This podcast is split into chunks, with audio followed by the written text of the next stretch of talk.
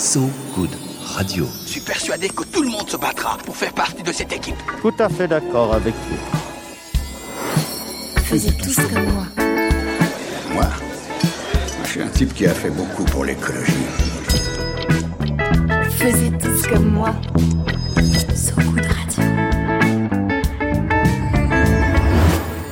Maintenant, tout ce que vous direz pourra être retenu contre vous, monsieur Wolfoni. Salut vous autres, il est 19h, l'heure de Faisez tous comme moi sur So Good Radio en ce mardi 25 mai, autrement connu comme la Geek Friday ou Journée internationale des geeks. Et oui, vous ne le saviez pas. Comme euh, toute communauté, pardon, d'abord moquée qui s'est réapproprié l'insulte comme fierté d'être à part. Bon, la revanche des geeks internet devenus très riches et les films de teenagers ont aidé, mais le fameux underdog geek est enfin reconnu et devenu de fait une cible marketing et ça c'est bien triste. Les exemples sont nombreux, mais il y a quand même le guide Lonely Planet, Planet Geek, qui offre 500 destinations pour les geeks organisées par thème. On peut par exemple aller visiter la jungle de Predator au Mexique. On a également le site de rencontres spécialisé geekmemore.com qui propose gratuitement d'afficher fièrement vos centres d'intérêt sur votre profil et de faire la connaissance décomplexée de personnes qui les partagent. La culture geek fouillie et organisée comme une chambre d'ado qui répond à sa logique interne, propre et mystérieuse, a donc été malheureusement étiquetée, classée, rangée, lookée, sous l'injonction d'être malheureusement rentable pour devenir accessible à ceux qu'elle ne concernait pas au départ. Et oui, c'est toujours un peu triste cette société qui fait rim- rimer reconnaissance des cultures de ruelles avec autoroute bien éclairée, uniformisation, récupération et capitalisation. Voilà, c'est dit. Mais quand on est un peu triste, on a toujours Renan. Salut Renan. Salut Marie. Euh, Aujourd'hui, j'ai essayé de vous faire sourire euh, parce que j'ai un peu de bonnes nouvelles. J'ai de la bonne nouvelle pour l'hébergement d'urgence des sans-abri en France. J'en ai une autre à trouver au Brésil. Ça pourrait même s'apparenter à une vraie bonne nouvelle concernant l'environnement. On va voir ça. Et je vais surtout donner un peu de news des fauves d'un certain Joe Exotic. Sur un tout autre sujet qui jamais n'a cessé d'en être un, dans cette émission, nous recevrons un an après la mort de George Floyd, le chercheur associé au Centre de recherche sociologique sur le droit et les institutions pénales, auteur de Que fait la police, Mathieu Zagroski, pour un état des lieux des rapports ambigus que nous entretenons avec les forces de l'ordre. Mais tout de suite, de la musique, une obscure soul devenue classique inévitable parce que fort heureusement, le temps est là pour fouiller les ombres du passé et y retrouver les trésors négligés, un peu un principe de la seconde chance artistique. C'est Why Can There Be Love, The Edwards. Nous sommes en 1972 sur ce Good Radio.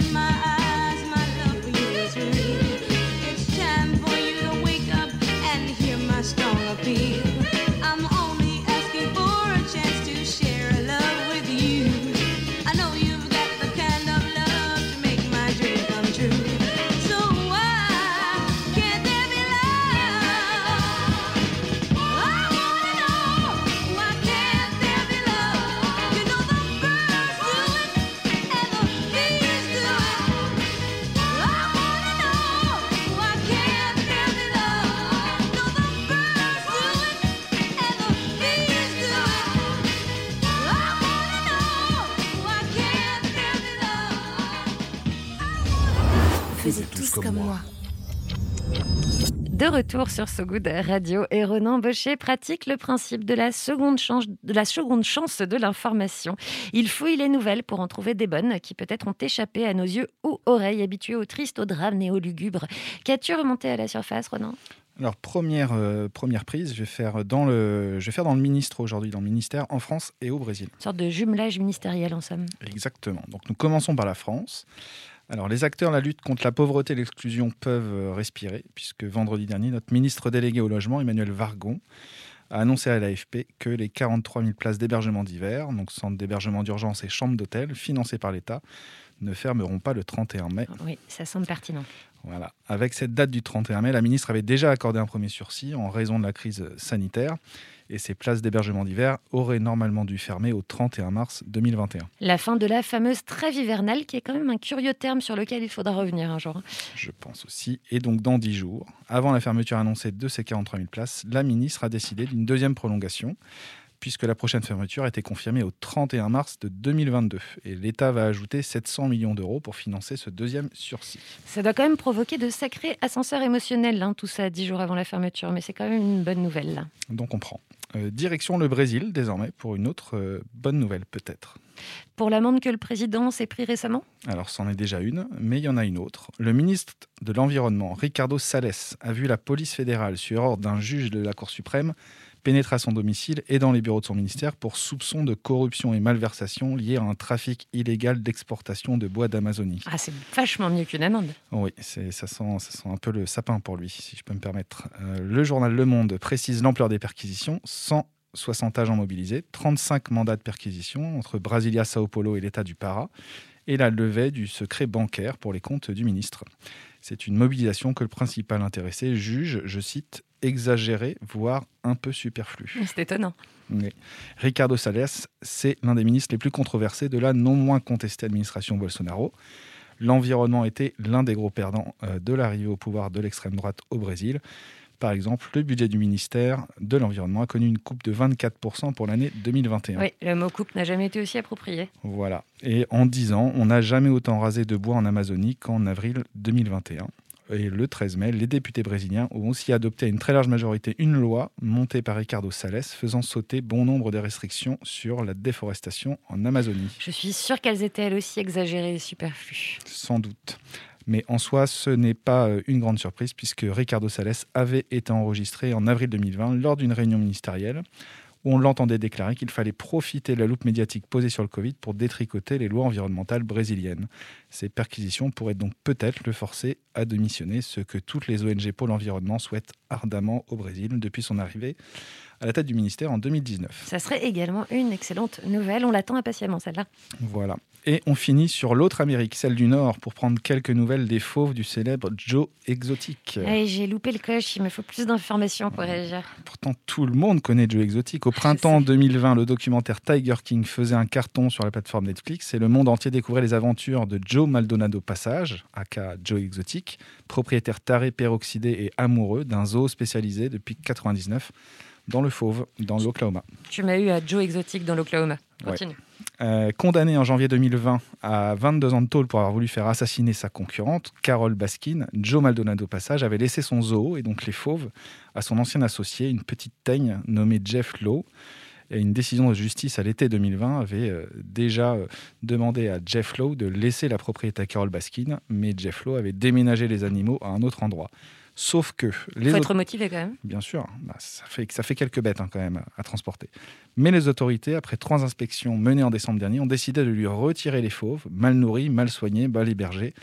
Et pour cinq d'entre eux, tout simplement, plus du tout de ce monde, puisqu'ils sont morts, dont deux de façon très suspecte, depuis septembre 2020. Ils avaient tout dépensé en tenue assortie, c'est ça? Parce que j'ai regardé des images du coup. Non. En tout cas, le gouvernement a annoncé avoir saisi dans des conditions assez hostiles. Quelques menaces de mort fusé du côté de, des- du couple Lowe, puisque madame aussi n'est pas en reste. Euh, ils ont euh, saisi 45 tigres, 6 lions, 11 ligres, qui est donc euh, un accouplement entre un tigre et un lion, enfin un tigre et une lionne, ou une tigresse et un lion, comme vous voulez, et une panthère noire pour les transférer dans un lieu non précisé, mais sans doute plus safe, enfin on espère.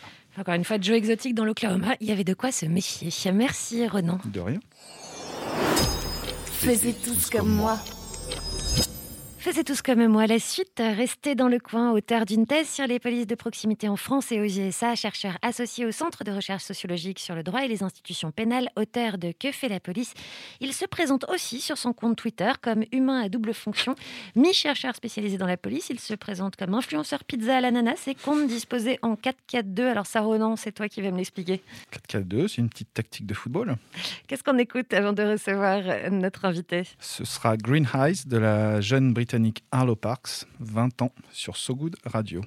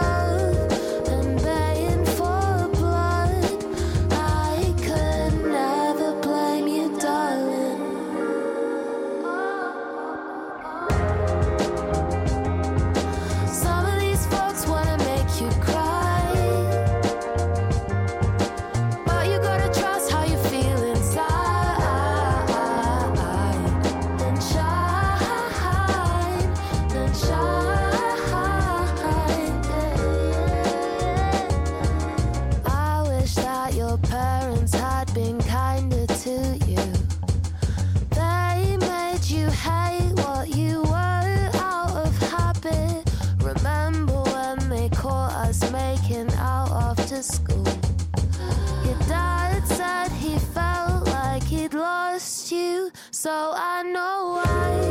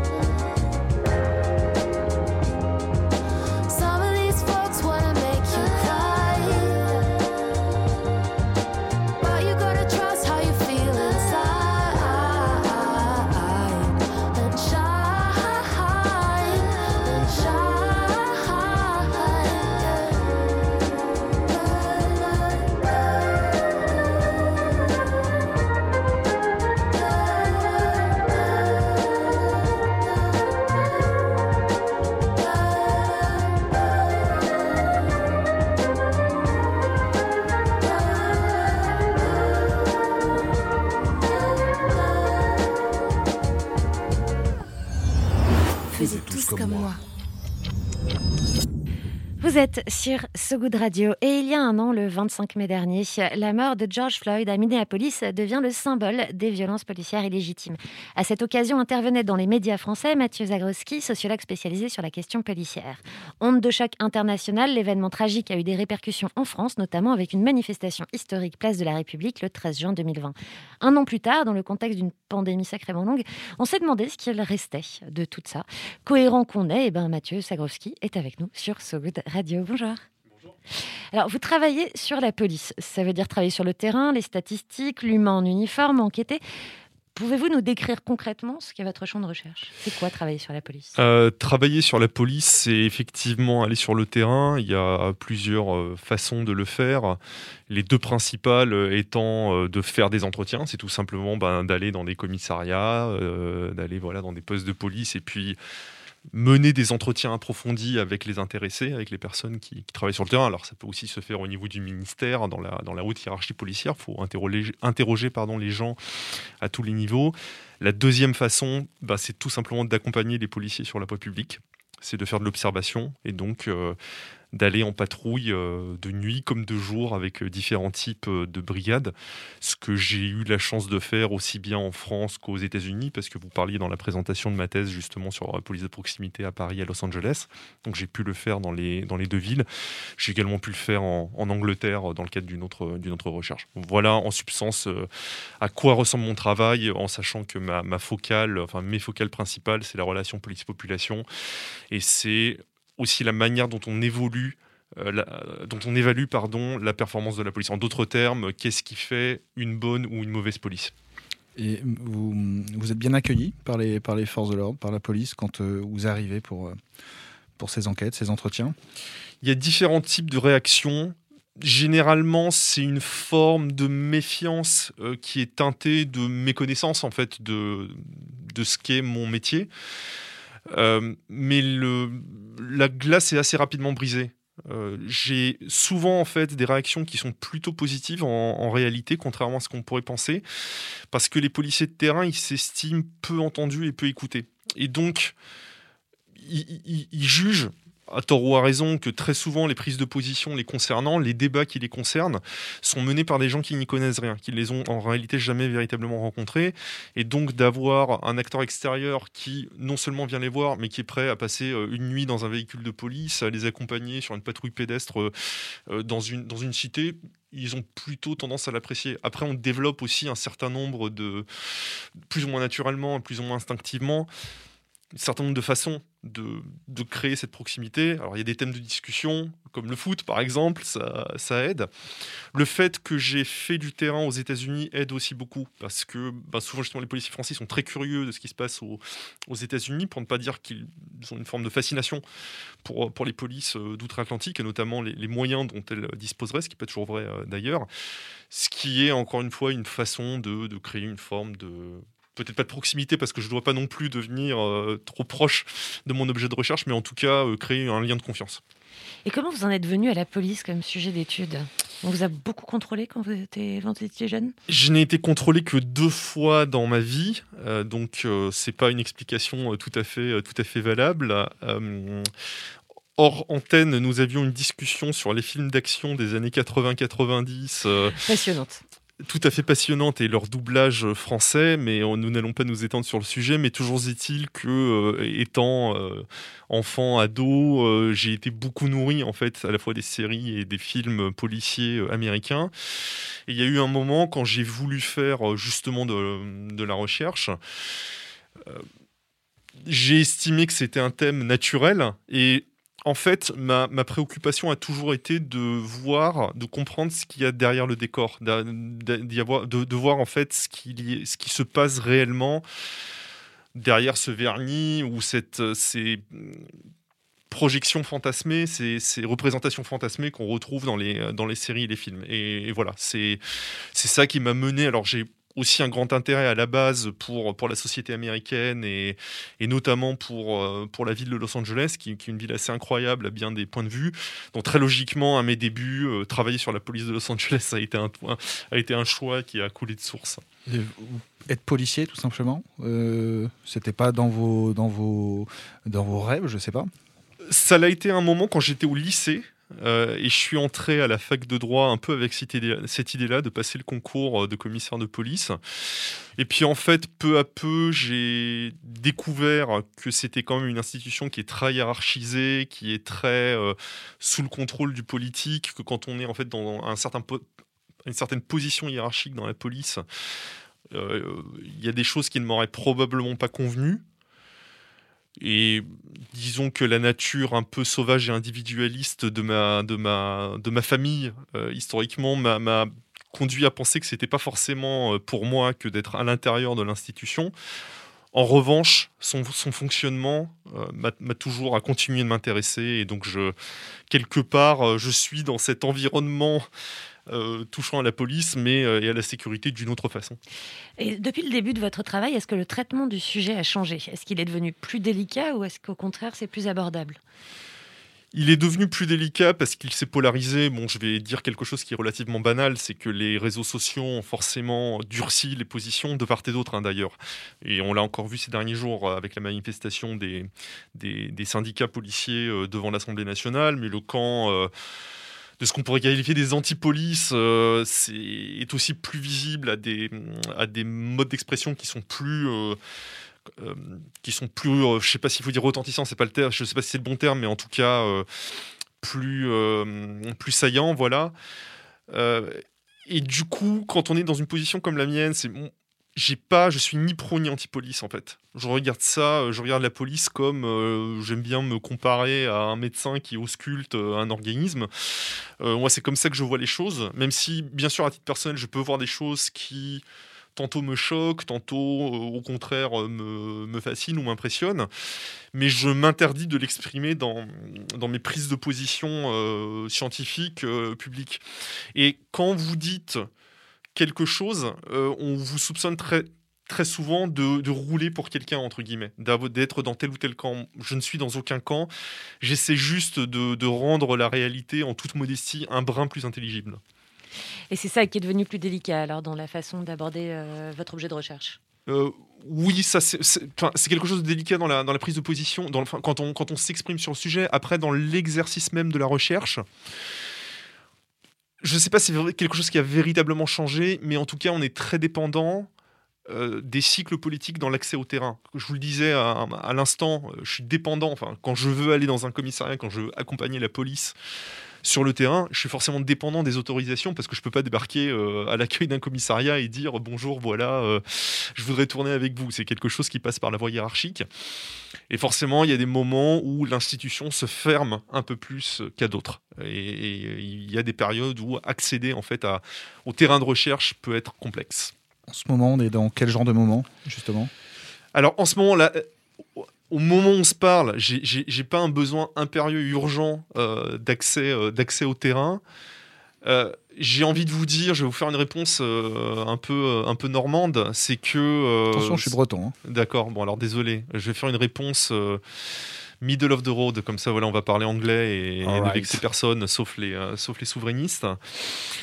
Euh, d'une part, on est dans une période qui, est- tendue avec, avec des élections qui approchent. le contexte électoral, il est jamais favorable en fait pour, euh, pour mener une, une recherche. D'un autre côté, je commence à avoir euh, des réseaux au sein de la police, des, connaissances, des gens qui me font confiance parce qu'ils savent que je suis pas là pour euh, instruire à charge ou à décharge, que je vais mener un travail honnête, même s'il peut être très critique.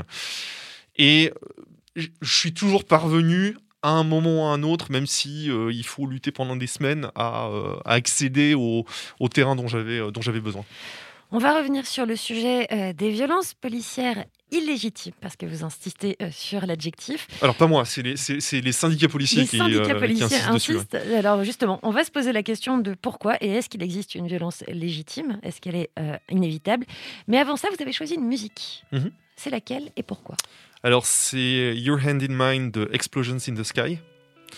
Pourquoi? C'est parce que, en fait, les musiques d'Explosions in the Sky parsèment, accompagnent les cinq saisons de la série Friday Night Lights. C'est également, et c'est également dans le film de Friday Night Lights. C'est, euh, ce morceau est en fait le, morceau de fin du film Friday Night Lights, qui est un morceau qui enfin, pardon, un, film, une série qui m'ont marqué pour plusieurs raisons. Encore une fois, mon intérêt pour les États-Unis. J'aime beaucoup le football américain. C'est une série sur le, en partie sur le football américain, qui porte sur une équipe de football américain de lycée dans une petite ville du Texas. Je trouve que euh, musicalement c'est incroyablement poétique, mélancolique, euh, poignant, planant, et c'est quelque chose que j'aime beaucoup. Et par ailleurs, donc inspiré par la série Friday Night Lights, il y a quelques années, j'ai entrepris un road trip à travers le Texas. Donc j'ai atterri à Houston, j'ai loué une voiture, j'ai traversé le Texas. et Je suis allé dans l'ouest du Texas, à Odessa, qui est la ville euh, où se, déroule le film. La série se déroulant dans une ville fictive euh, qui, euh, qui n'existe pas, qui s'appelle Dillon, mais dont on devine également que c'est Odessa. Donc je suis allé à Odessa, au Texas. Je suis allé voir le stade euh, des, Panthers, euh, des Dillon, euh, enfin des, pardon, des, Permian Panthers, donc l'équipe d'Odessa. Et vous n'allez pas le croire, mais je me suis rendu compte quand vous m'avez contacté ce matin et vous m'avez demandé de trouver un morceau que aujourd'hui, ça fait j- dix ans, jour pour jour, que je suis revenu de ce road trip. En sachant que les musiques d'Explosions in the Sky étaient en permanence sur le lecteur de CD dans la voiture quand je faisais ce voyage. Une musique, donc euh, la BO d'un pèlerinage, en quelque sorte. C'est exactement ça. Sur So Good Radio.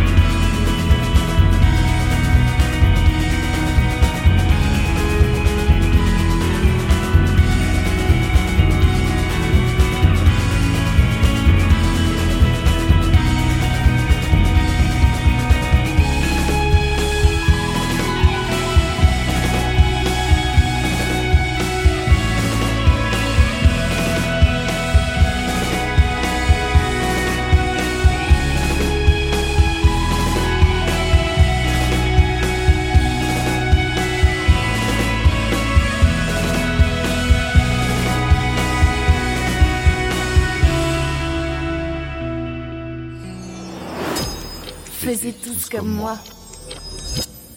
Nous sommes de retour sur ce Good Radio avec le chercheur Mathieu Zagroski à l'occasion des un an de la mort de George Floyd et des répercussions mondiales sur la perception de la police et de son travail. Alors, vous me disiez euh, juste avant la musique que les syndicats de police insistaient sur l'ajout de l'adjectif illégitime après les termes violence policière. Pourquoi est-ce qu'ils considèrent qu'il y a une violence légitime et qu'elle est inévitable? Alors déjà, bon, est-ce que le terme euh, violence légitime est approprié? Il faudrait sans doute euh, parler d'usage de la force, parce que le terme de violence, il a une connotation qui est euh, négative et quelque part par définition illégitime. Alors c'est vrai que c'est un débat sémantique pour les syndicats de police. Le terme violence policière est inapproprié parce qu'il y a des cas où la police a le droit et est en fait euh, autorisé à utiliser, euh, à utiliser la force, donc à ouvrir le feu quand, euh, bah, par exemple, des terroristes prennent en otage des gens au Bataclan et portent des ceintures d'explosifs. Quand il faut interpeller quelqu'un qui résiste et se débat, bah, il faut euh, plaquer la personne au sol pour la, pour la menotter. Et donc la raison pour laquelle ils n'aiment pas le terme violence policière, c'est que cela impliquerait, selon eux, encore une fois, que au fond, la police n'aurait pas le droit d'utiliser cette, cette contrainte physique. Ma position personnelle est de dire que quand on parle de violence policière, le sous-entend justement le terme violence sous-entend que euh, de, toutes les manières on parle de quelque chose qui est, qui est illégitime, voire, euh, voire illégal. Et euh, je- encore une fois, je, je- je répète quelque chose que j'ai dit à de maintes reprises. Souligner en permanence sur les plateaux télé, dans les médias, oui, mais euh, il faut parler de violence policière illégitime parce que violence policière, euh, ça, implique que, euh, impliquerait que les violents, que la police n'aurait pas le droit d'uti- d'utiliser la force. C'est prendre les gens pour euh, plus bêtes qu'ils ne le sont. Je veux dire, je pense que tout le monde comprend, à part euh, une frange de la société qui est euh, idéologiquement contre la police. Tout le monde admet le fait que la police puisse à un moment euh, user, euh, user de la force. Mais forcément, derrière ce débat sémantique, il y a aussi un, enjeu politique, un enjeu d'opinion publique pour euh, les syndicats et puis plus généralement pour l'institution police qui est qui a été ac- acculé ces derniers temps. Alors il y a eu les drames ces derniers jours, ces dernières semaines de, de- de policiers tués, mais avant c'est vrai qu'on était dans une phase, notamment dans la foulée de l'affaire euh, Michel Zecler, où on a plutôt parlé justement de violence policière et de, et de- et de racisme. Sans la mort de George Floyd, est-ce qu'on aurait pu voir une manifestation de cette nature et de cette ampleur en France comme celle qu'on a vue en juin de l'année dernière? Non, et de toute façon, la, la preuve en est que euh, cette manifestation ou ces manifestations auxquelles vous faites allusion, il y en a eu deux principales, l'une devant le tribunal judiciaire de Paris, puis l'autre place de la République, hein, comme vous l'avez euh, rappelé, qui était euh, mi-juin mi-juin 2020. Elles étaient organisées par le comité Adama Traoré. Comité Adama Traoré, n'est pas né à ce moment-là. Il existe en fait depuis la mort euh, d'Ada- d'Adama Traoré, c'est-à-dire plus, plus de 5 ans. Les mobilisations, les, rassemblements du comité, du Adama Traoré, jusque-là, euh, n'attiraient que quelques dizaines ou éventuellement centaines de personnes, dans des cercles globalement très militants et très mobilisés sur ces, questions-là. Place de la République, c'est une immense mobilisation euh, populaire. Il y a quand même plusieurs milliers de personnes. Et il est évident, et de toute façon, on ne l'observe pas qu'en France. Les manifestations dans la foulée de l'affaire George Floyd, elles se déroulent un peu partout dans le monde. Euh, il il y. Et donc, ça a été une onde de choc internationale. Parce que, il y a toujours un peu un miroir grossissant sur ce qui se passe par rapport à ce qui se passe aux États-Unis. Et que par ailleurs, il y a aussi un fait extrêmement important euh, qu'il faut, qu'il convient de souligner, et on en revient à ce que je disais tout à l'heure sur euh, la place des réseaux sociaux, et c'est un autre aspect justement des, nouvelles technologies, des réseaux sociaux, c'est que l'interpellation et la mort de George Floyd sont filmées, et que euh, par conséquent, il y a quelque chose d'incontestable et aussi de choquant. Cette mobilisation dont on parlait en juin 2020, on peut considérer que ça a été une, réaction émotionnelle à ce qui s'est passé à, Minneapolis, mais que c'est resté épisodique, ou vous pensez que ça vraiment ça, peut traduire une espèce de, lame de fond dans la mobilisation ou une prise de conscience euh, du côté de la population comme du côté du corps de la police d'ailleurs? Je, je pense qu'il faut distinguer les situations nationales. euh, aux États-Unis, même si bon bah euh, Covid oblige, j'ai pas eu l'occasion d'y retourner depuis euh, l'année dernière et, justement retourner un peu sur le terrain, voir euh, voir ce qui s'y passe. Il y, y a quand même des débats qui perdurent sur le rôle de la police, le financement de la police, la formation. Alors tout n'est pas devenu formidable du jour au lendemain, tout comme tout n'était pas absolument partout totalement désastreux parce que euh, c'est encore une chose que j'ai souvent souligné. Il ne faut pas oublier que les États-Unis ont 18 000 services de police et qu'il peut y avoir de très forts contrastes entre une ville, et une autre. Mais euh, aux États-Unis, c'est vrai qu'il y a eu un débat national là-dessus qui perdure, mais qui avait déjà débuté avant. Euh, quand il y a eu euh, les événements de Ferguson en 2014, et donc la mort, euh, la mort de Michael Brown, qui était abattu par, par un policier, président Obama, il a mobilisé en fait un, groupe de travail qu'il a appelé la, Task Force pour, pour la police du futur, avec un retentissement national et avec un rapport et des préconisations qui ont été largement en fait diffusées et pour certains repris. En France, il y a eu très vite un verrouillage du débat euh, là-dessus. C'est que euh, évidemment, l'onde de choc, elle est arrivée jusqu'à nous, comme on, le, comme on le disait. Et puis, il y a eu ces prises de position euh, de, Christophe Castaner, qui était le ministre de l'Intérieur à l'époque, alors qu'il y, a- eu des propos qui étaient un peu maladroits parce qu'imprécis juridiquement, quand il dit euh, s'il y a un soupçon avéré, euh, on, on sanctionnera les policiers, ce qui ne veut pas dire grand-chose. Et en fait, il a un peu tendu le bâton pour se faire battre. Il y a eu cette histoire aussi selon laquelle il voulait organiser une cérémonie au cours de laquelle il euh, mettrait un genou à la terre dans la cour de Beauvau avec d'autres policiers qui en feraient de même. Et encore une fois, pour, user d'un anglicisme, c'est peut-être un peu too much parce que c'est une affaire américaine euh, et faire une cérémonie en France, on met le, le genou à terre, c'est vrai que c'est pas très, c'est vrai que c'est pas très lisible. Mais justement, d'emblée, il y a eu euh, les, syndicats ont baissé le rideau. Enfin, ils ont, ils ont, ils ont verrouillé la porte pour dire euh, non mais attendez, vous nous mettez en cause alors que les situations françaises et américaines n'ont strictement rien à voir. D'ailleurs, ce qui a coûté sa place à Christophe Castaner en grande partie quelques semaines plus tard, hein, puisqu'il y a eu remaniement au mois de, au mois de juillet. Alors, si, euh, si aux États-Unis, l'enjeu, c'était la- quand même la, la- bah, la condamnation du policier et le fait qu'il soit, reconnu- qu'il soit reconnu coupable du meurtre, en France, le débat s'est plutôt déplacé pour questionner la nature même de certaines institutions, avec au cœur du problème bah, l'IGPN. Mhm. Est-ce que selon vous, ce débat, il a, il a porté des fruits, il a été, il a été productif? Qu'est-ce que ça a donné un an après? Pour l'instant, non, parce qu'il n'y a pas eu de réforme de l'IGPN. Le mérite euh, du débat, ben déjà, c'est qu'il a existé et que les gens ont un peu mieux compris les tenants, les aboutissants en fait de cette discussion qui est euh, qui porte sur l'indépendance du corps, euh, qui d'enquête disciplinaire interne à la police nationale. Il y a eu un débat sur la transparence en fait des enquêtes.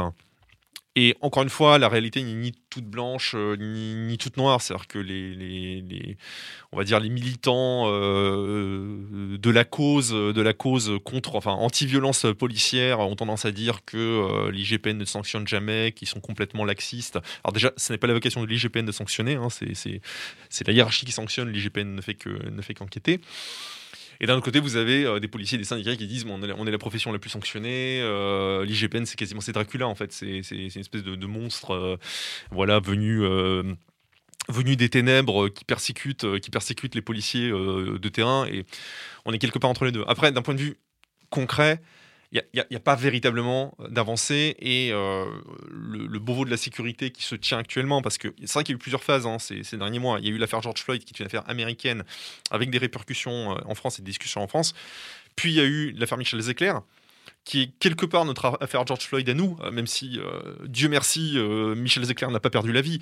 Mais on a également une interpellation violente d'une personne de couleur qui est filmée. Et là, il y a eu le lancement de ce Beauvau de la sécurité. On a annoncé donc cette espèce de cycle de débat pour euh, réfléchir à une réforme de la police, en particulier sous un angle de rapprochement police-population. Sauf que quand vous regardez la composition des participants, la composition des tables rondes, c'est extrêmement consensuel. Il n'y a pas de voix critique de la police qui ont été invitées. Donc je crains que ça n'aille pas forcément très loin. Et justement, le rapport police-population, il a évolué comment euh, sur, euh, allez, on va dire sur les dix dernières années? C'est c'est un peu sinusoïdal. C'est un peu, euh, vous voyez, des, des- des courbes qui montent, qui descendent. De manière générale, sur les 20 dernières années, on a globalement deux tiers des Français qui, soutiennent la police ou font confiance à la police, ont une bonne image de la police. Ça dépend comment on pose la question, mais euh, on est quelque part entre 62 et 70%.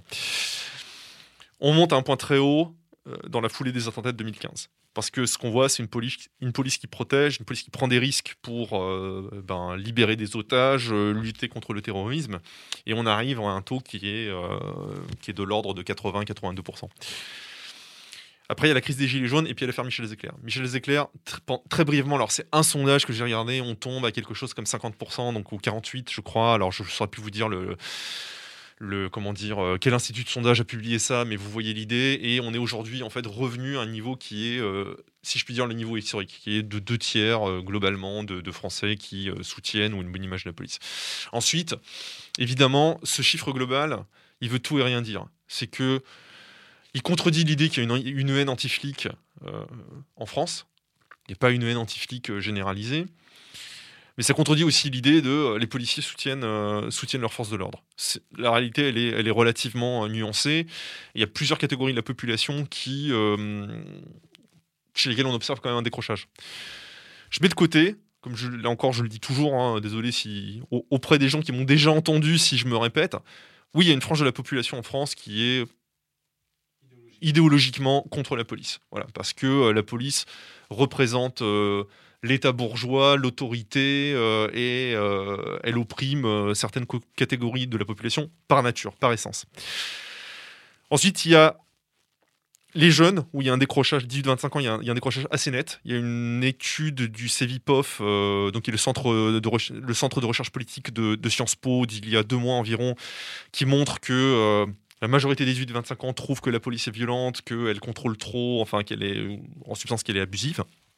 Et puis si on regarde des, des études qui sont plus ciblées, Bon, ça va pas vous étonner si je vous dis que, alors c'est un peu plus ancien, mais il y a aucune raison pour que ça ait évolué parce que euh, c'est des chiffres qui remontent aux années 2010, euh, 2012, quelque chose comme ça, euh, où on voit un décalage très clair entre les zones d'habitat social euh, dans les périphéries des grandes villes, comme dans le 93 par exemple, avec le reste de la population. Où là, euh, la police, en fait, elle est vue soit comme et dans les deux cas, hein, enfin, ça, peut ça peut paraître contradictoire, mais ça l'est pas forcément. Euh, la police, elle est vue soit comme inefficace parce qu'incapable de juguler un certain nombre de problèmes, de, voilà, de sécurité, de deal, euh, de- de- d'espace public qui peuvent s'y poser, mais aussi elle est perçue comme agressive, euh, discriminatoire euh, et, euh, et trop dure à, l'égard de certaines, populations. Alors ce qui pose toute la question en fait de la, relation police-population dans des territoires qui sont paupérisés, isolés, isolés spatialement et où vivent en grande partie des minorités, des minorités ethniques. Donc tout ça pour dire que il y a des camps qui sont ancrés, c'est-à-dire des gens qui sont par nature pro-police parce qu'ils sont pour l'ordre, euh, ils sont pour la sécurité, et au final, ils donnent euh, un mandat euh, quasi illimité à la police pour restaurer cet ordre-là. Et voilà, ça c'est dire l'électorat de la droite, de, la, droite dure, hein, pour dire les choses simplement. Et puis on a une, frange de la autre frange de la population qui est ancrée sur des positions qui sont clairement hostiles à la police. Là aussi, par nature, pour les raisons que j'ai invoquées tout à l'heure. Et entre les deux, bah, vous avez des gens qui aussi, aussi un peu en fonction des événements, mais également de leur expérience personnelle avec la police, comme ça a été le cas pendant les Gilets jaunes, par exemple. Alors pour terminer rapidement, parce qu'on a énormément de questions à poser et malheureusement on n'a pas le temps.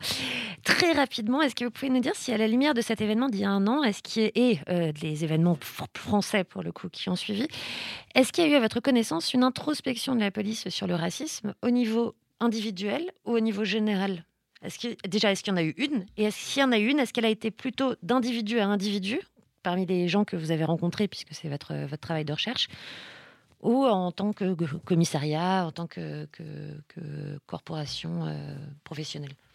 Bon, il y a eu des débats à, haut niveau, dans le sens où, encore une fois, tout ce qui a porté sur, euh, sur George Floyd et puis sur Michel Zecler, ça conduit à une réflexion en, lieu sur, le, sur le, recrutement, sur la formation. On va dire le principal changement, c'est que la formation a été allongée. hein. La, fo- la formation avait été réduite à 8 mois. Elle, a été, elle va repasser en fait à la durée d'avant qui était, euh, qui était de, de un an parce qu'on s'est aperçu que euh, lâcher euh, des policiers, des très jeunes policiers parfois sur le terrain au bout d'à peine 8 mois de formation, c'était un, peu, c'était un peu précoce. Après, quand on parle de formation, ça ne porte pas que sur la question de, vous voyez, de relations pol- police-population et plus spécifiquement de, hum, discrimination ou de, ou de racisme. Ensuite, il y a des agents à titre personnel qui se posent ces questions-là, qui sont très ouverts sur ces, sur ces discussions. Moi, j'ai eu des échanges très riches avec, euh, avec des policiers de manière plutôt euh, privée, on va dire, sur ces thématiques.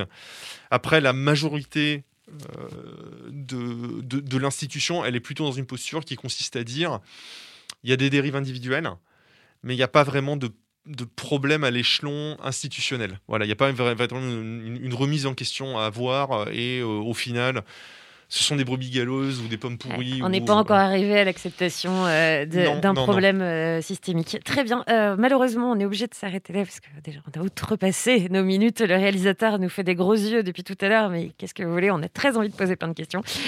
Euh, quel est votre, très très rapidement deux mots, quel est votre prochain sujet d'étude et de réflexion? Euh, En ce moment, je travaille sur euh, l'utilisation des technologies de sécurité et de surveillance euh, à l'approche des JO 2024.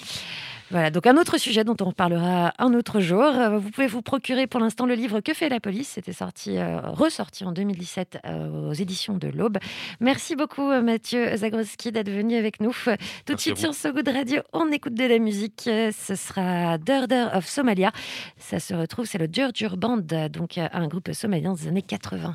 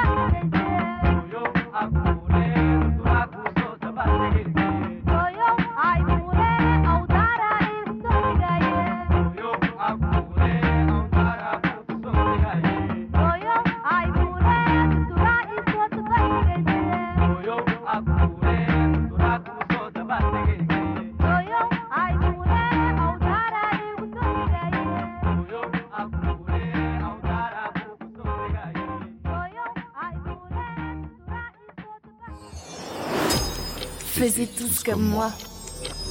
Et il est ce moment fatidique, celui de nous dire au revoir, mais qui ces temps-ci nous attriste un peu moins vu qu'il nous laisse le temps à Ronan Baucher, Marc Echlimi et Thomas à la réalisation d'aller s'asseoir dehors. Une sorte d'urgence nous saisit. Elle aussi passera comme tous les sentiments d'exception, mais pour l'instant on l'embrasse ce sentiment.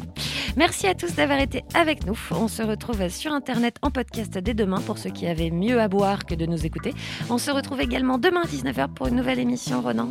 Oui, demain nous recevrons Willow Evan et Cécile Cornet, élèves de l'école Courtrage-May, école qui expose en ce moment au 104. Thank you. Et on se quitte avec de la musique et de l'histoire musicale, quand même celle d'un non-musicien de 35 ans qui en 85 décide de suivre le tuto YouTube de l'époque, une classe pour adultes, How to Release an Album. Ça a donné un unique LP en 87, réalisé avec quelques-uns de ses camarades à San Francisco. Et c'est un spectacle de fin d'année sacrément réussi, laissez-moi vous le dire. Pour en savoir plus, c'est sur le site du label qui est allé retrouver ce trésor, Loaka, Loaka Pop, pardon, loakabop, je vais. Je vous conseille également le clip animé Rose Psyché sur internet. C'est Gentle Persuasion, Arm Blunt sur So Good Radio. Salut, à Salut. demain. Faisez tous comme moi. So Good Radio.